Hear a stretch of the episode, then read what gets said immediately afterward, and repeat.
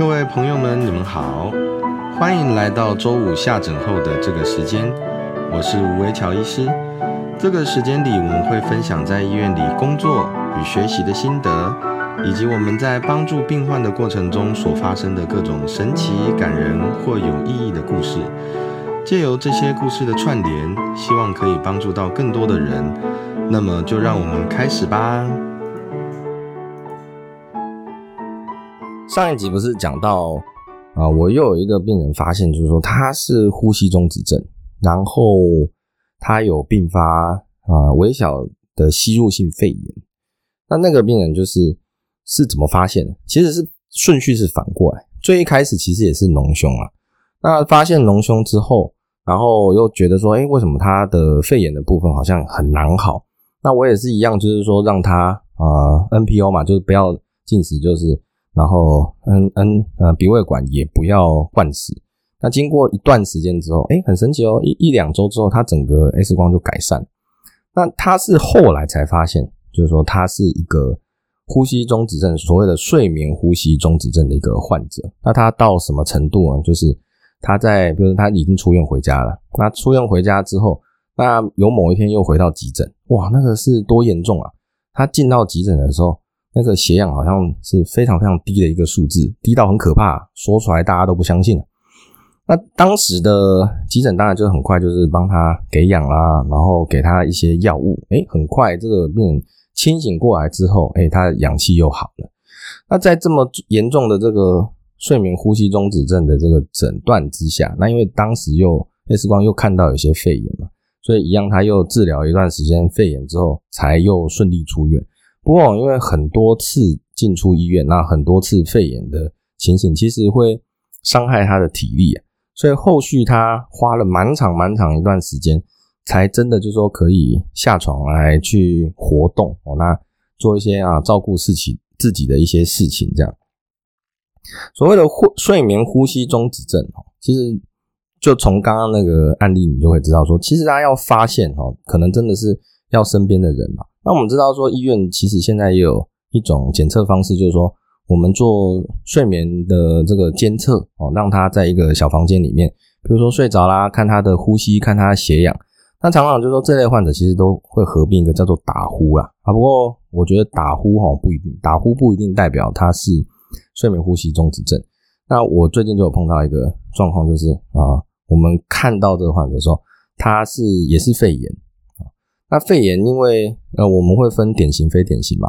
如果是典型的话，就是像我们上集有讲，就是可能它会是一片的，就是肺叶的一个肺炎。那非典型可能它就不一定，它有时候散散的、花花的。那我们就碰到一个非典型的肺炎。那非典型肺炎，那啊前后这样问起来，哎，我突然注意到，就是说，哎，这位患者他有个比较特别的状况，就是他的全，因为年纪不是很大。所以他，可是他却有缺牙哦，就是他的门牙可能就已经有几颗是脱落。那这个时候我就问了一个问题，就是说：哎，那他平常血压状况怎么样？他说：哦，有高血压，不过他吃药就控制的还不错，可能就是吃一种药，然后血压都可以在一百三啊以下了。哦，那我就问说：那这样呃会有打呼的情形吗？他说会，只是打呼就是有一阵没一阵。哦，哎，这个时候大家注意哦，就说。打呼有一阵没一阵，有时候不一定是完全正常了。那我就再仔细问说，哎，那到底有一阵没一阵是什么情形？就是说啊，他可能就是打呼嘛，哈，打呼很大声，打呼打呼打呼，突然到一个情形，哎，突然声音不见了，但是过了几秒钟，哎，又听到一个很大的一个哦，一个打呼的声音又出来，这样子啊，那这个时候我们就开始高度怀疑，哦，那。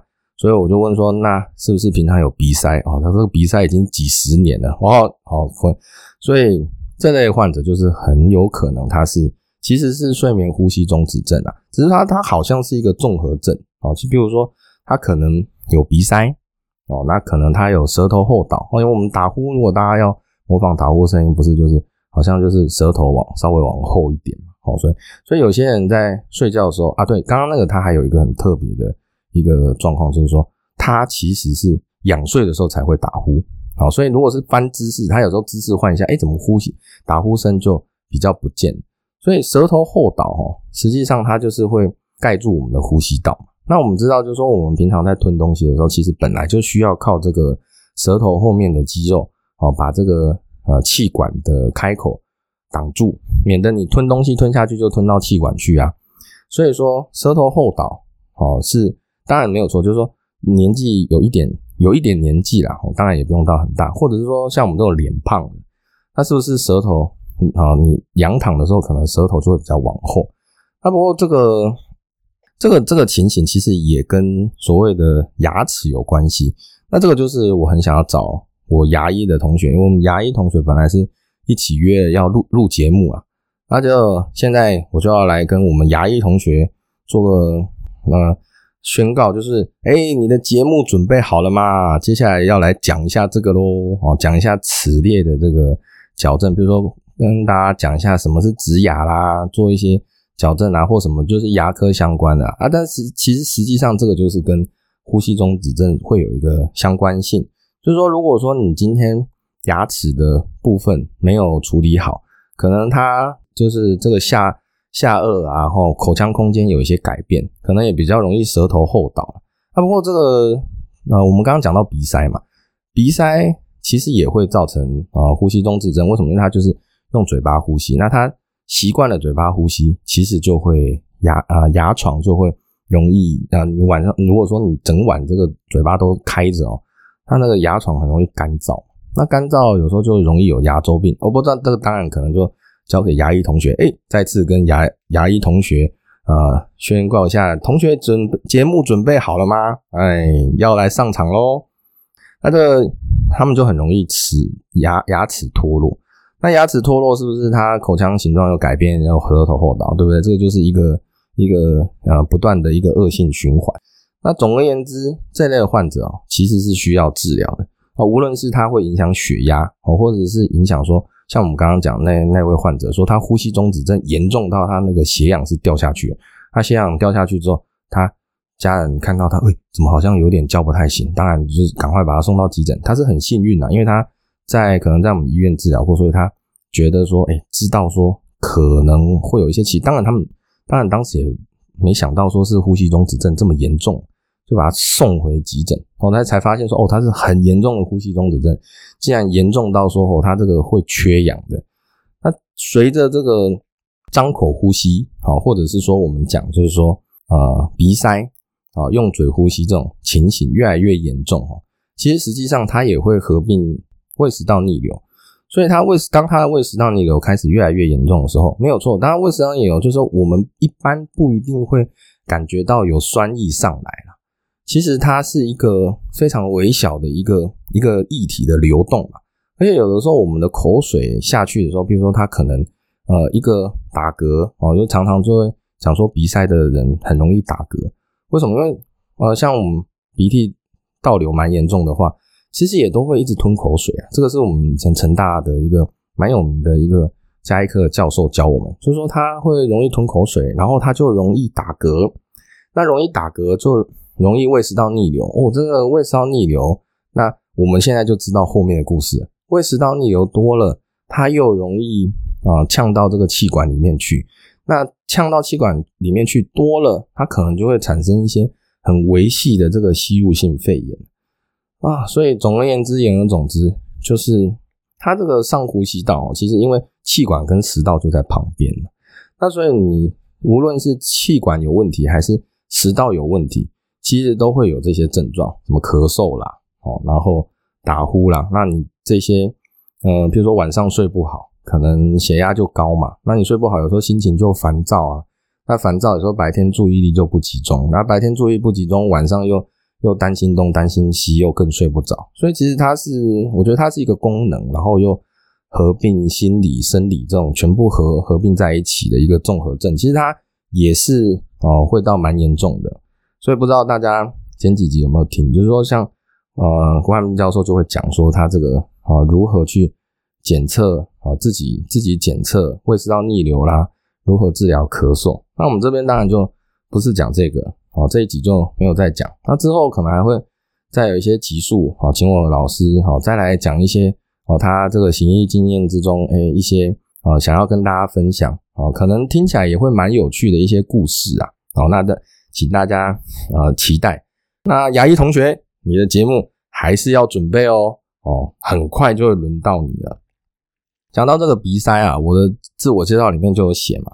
那我从小其实开始就是过敏性鼻炎。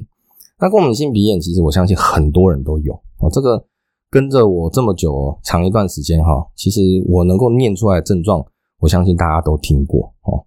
那这个过敏性鼻炎哈，我自己其实曾经呃试过非常多的方法，像比如说小的时候我曾经。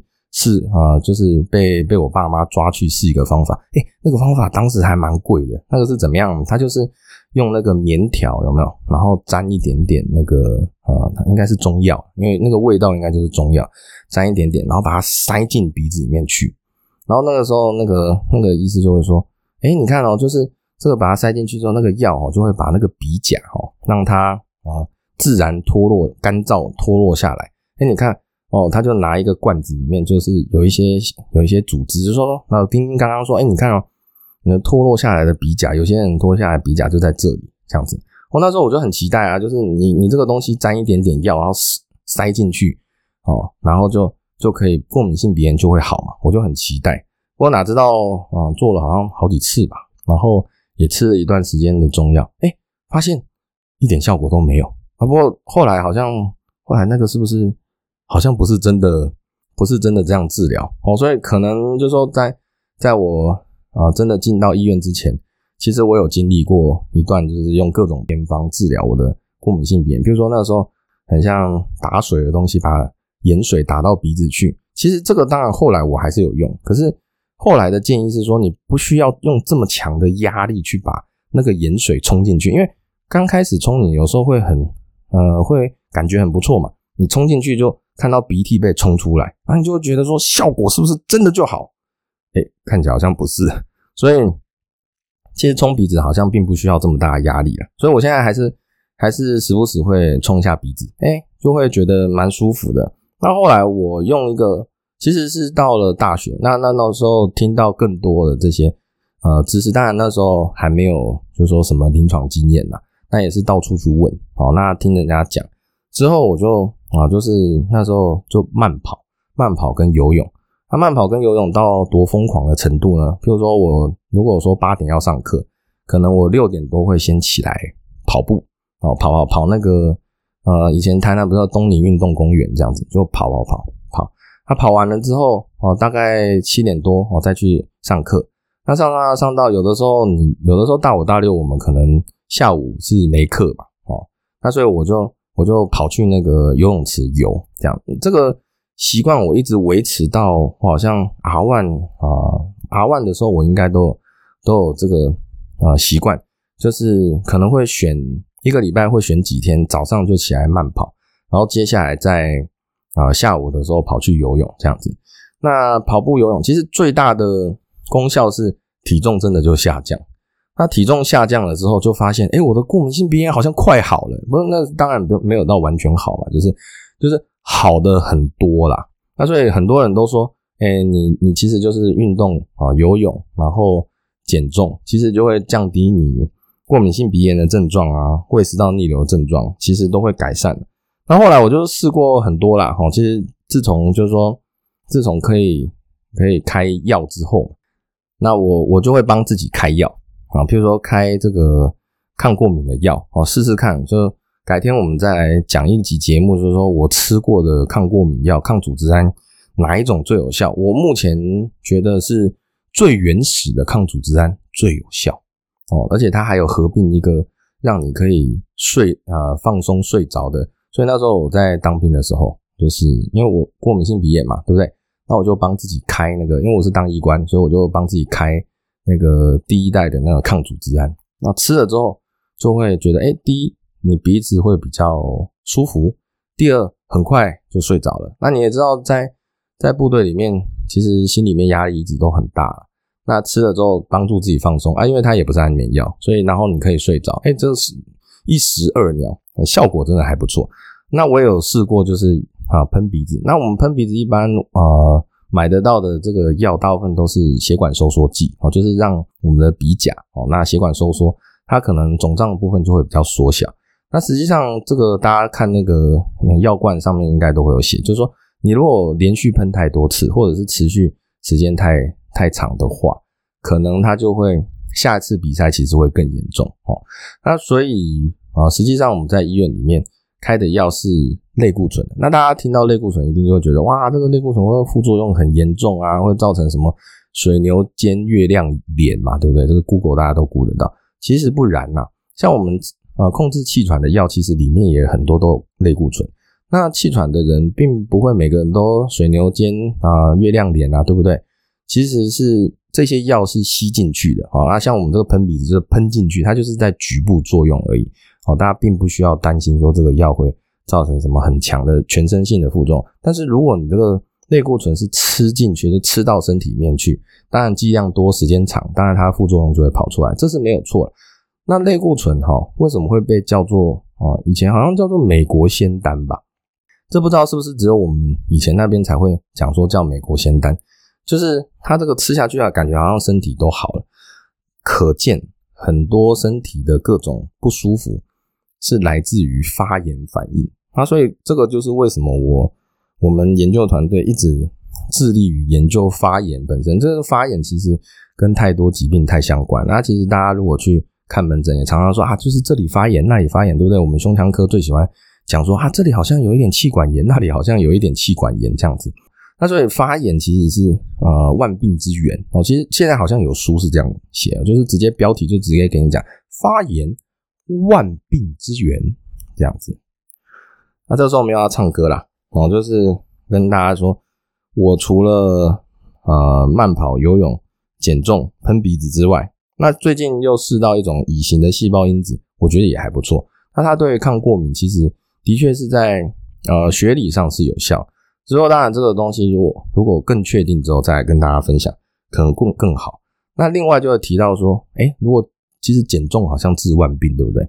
你减了重，然后好像过敏性鼻炎也会好，然后呃胃食道逆流也会好。那我个人的观察哦，其实胃食道逆流的症状如果改善，实际上过敏性鼻炎的症状也会改善哦。所以我们会像我自己。开药我就测吃一些胃药，那我就测试哪一些胃药哦。所以胃药其实也可以讲一集，到底哪一哪一种胃药对应什么情况哦？其实不太一样。大家可能就想说，哎，胃药胃药啊，讲到胃药就是门诊最常见的就是大家听到说要吃止痛药就要加胃药，其实不然呐。你你想嘛，你你的胃本来就是正常的一个生理构造，那只是说因为短时间之内啊。需要吃止痛药，那当然，你你说可能，呃，你如果胃是正常，照理来讲应该不会有什么啊太大的副作用才对。不过我看大家开药的习惯好像的确就开始会变成，就是说如果有开到止痛药，就会稍微的开一些胃药。那胃药我们都会先求不伤身，再求疗效啊。那有一种胃药是那个氧化镁。哦，氧化镁其实是呃一个还蛮不错的胃药，就是它又有啊制酸的能力。那它如果说剂量稍微多一点点，其实它有软便的能力。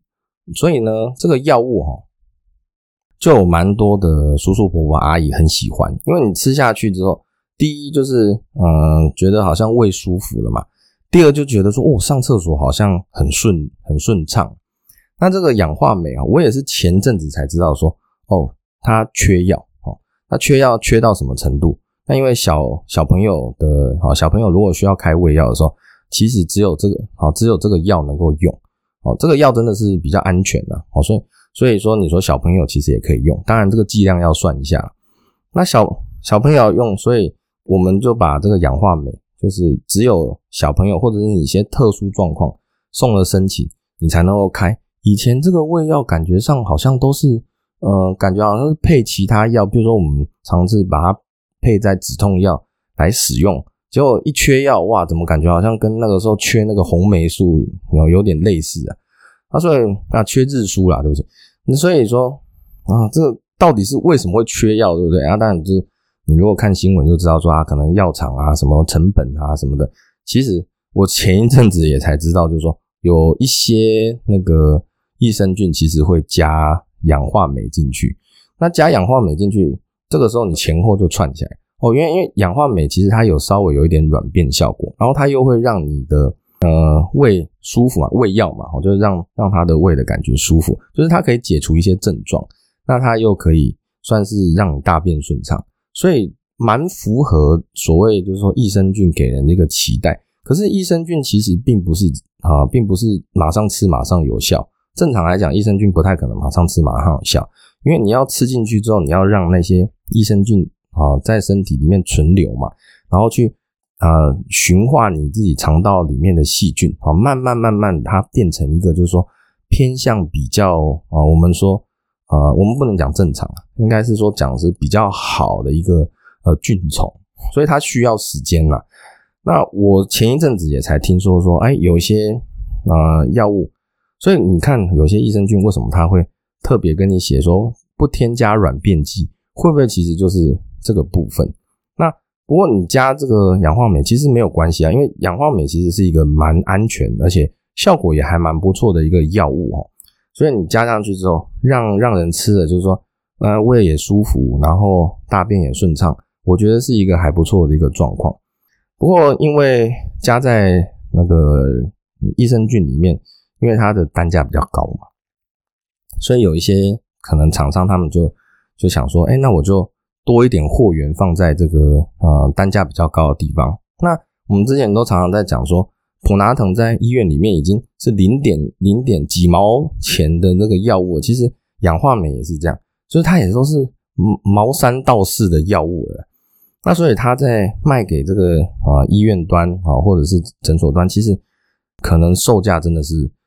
不是很好看，哦，所以，所以，呃，就有一些供货不稳定这样子。那后来可能慢慢生产又生产又追上来，所以说，哎，大家现在又开始正常来开立这个氧化镁的药物。那甚至有些人因为当时缺的时候，哎，我就觉得很奇怪，缺的时候就会有人开始说，哎，你听说那个你们医院还是可以开氧化镁，你你帮我开一点好不好？呃，觉得说也是蛮莞尔的。就是说，有时候 不知道该怎么回答这种问题。就是说，好了，那除非当因为当时其实到最后是专案的，专案就变成说你要小儿科或者是你有特殊情况，你送申请，你才有这个药嘛。所以当然我们就是，我们就那个系统就跳出来说，哎，请你送申请，或者是说你卡住了哦，你你不能开这个药这样子。那所以我们就也很好跟病人解释，哎，你看我就是开不出来啊，那我是不是可以开另外一种没有缺药的哈？那其实胃药也很好，那就好，就是。啊，我说我也不知道该怎么解决这种问题。就是我觉得好像基层医师其实蛮常在面对一些不是医疗的问题。那我们以前通称这个叫做 paramedical，就是不是不是医疗的问题，然后我们必须要花时间花心力去解决啊。就很像其实写生父，或者是说写这个呃病历上面到底你要呈现什么，然后比如说。前后不能重叠啊，哦，还有一些系统上问题，比如说啊，明明它就是你就是要啊符合某些条件，可是问题是它就是，可是问题是你就是需要用啊，然后它就锁在那里，那也没办法，大家就两手一摊，就是很无奈的状况。那我们就就回到这边，就觉得说，这个其实也不能说是万恶健保，你知道吗？其实呃，健保是单一保险人，就是说它就是。啊，好，好像就是一个一个人啊，自呃自法人吧，我们就把它当成一个一个个体，然后跟所有的医疗院所去签订一个契约，哦，有点类似，就是说医疗院所你提供我这个服务，那我依照你这个服务啊，我用一个算法，那我我给你啊，我付钱给你这样子，那这个好处当然就是说它的议价能力就很很强，所以你就会发现说这几年几乎各种各种药物。哦，基本上要推进鉴保，他就是他自己会去纳，他自己会去查啊，寻访这个药物啊，寻访药价，然后把它纳进来。纳进来之后，当然就是我们一般国民就会觉得啊，这个是很好的德政啊，这些。可是当他在纳进来的过程之中，其实并没有考虑到就是所谓的市场机制。那像我们刚刚讲那个氧化镁，其实就有点这种状况。那氧化镁如果说今天厂商做出来，他发现哪一个地方它的获利会比较稳定。那你说啊，这个坦白讲，杀头生意哦，没呃有人做哦，但是赔钱生意没人做了。这个是一个市场的一个现实，除非你所有啊，除除非你有一些药厂是你直直接政府控制嘛。那最近又提到就是说，像我们刚刚讲那个减肥药哦，其其实你你说有没有真正的减肥药？哎，其实我觉得正确的答案应该是不能说有啦。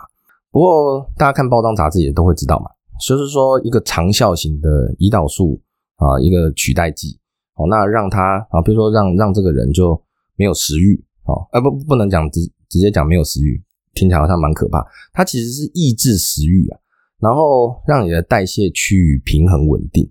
那很多很多时候实际上是来治疗糖尿病患者。但是问题是，它对你，你如果没有糖尿病，你用这个药，好像对身体也没有什么伤害哦。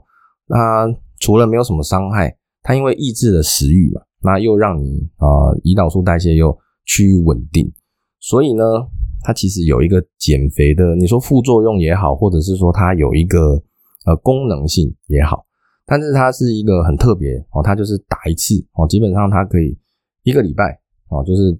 都都有效果，它是一个非常非常长效。像我们很多讲长效药物，可能十二个小时、二十四个小时、三十六个小时，这个药物竟然长啊长达一个礼拜的时间。那这个时候有人就会戏称叫减肥针呐。那减肥针其实我觉得这个名字其实不是很好，它感觉好像就会让大家有一种趋之若鹜感觉，我这一针下去就可以呃就可以减肥啊。那你如果对照到我刚刚讲，就是说。嗯，有些人他，呃，像像我自己就是，我体重一减下来，我的胃食道逆流也好了，我过敏性鼻炎也好了，所以会不会会不会其实这这类的药物其实它又有点功能性哦，然后又生理性，所以其实它是对一般人来讲其实是一个很不错的一个选择，当然这需要更多的这个研究分析啦。不过目前我还是认为就是说适当的使用。我就不不是说什么药物啊拿进来就是直接这样子使用，还是要适当的使用，就是说在我们啊合理的使用范围之内哦，然后大家讨论好哦，然后把一些药物的副作用啦，或者是说它的呃一些使用的一些状况，还有使用上经验互相做分享，才能够安安全全的。哦，来使用这些药物，但是在这个规范之下，当然我还是蛮支持，就是说，哦，我们在台湾的这个产业环境，尽量去发展啊药物的开发啊，我觉得这个大概会是，呃，希望是下一个护国神山呐。不过当然，大家大家讲这么多，你说啊，当然有些人就会讲说啊，这是生技产业内幕啊，或或者是说，这或者是什么是财团的一些操纵啊这些。呃，我个人是觉得不要用这么这么鸡蛋里面挑骨头的方式去看看这些事情啊。我们可能还是要回归基本，这到底对人类医学，就像我们一开始讲的，就是说到底对医学的进步有没有帮助嘛？到底对人类福祉有没有办法帮助嘛？那如果可以帮助的话，我们在一个适当的一个范围之内，好好的去。去研究跟开发，我觉得并不是不行的。哦，这个当然是我们啊当医师的人的心声。那除了除此之外，还是希望大家能够身体健康，工作顺利。今天就聊到这边喽。好，那我们先这样啦，谢谢大家，拜拜。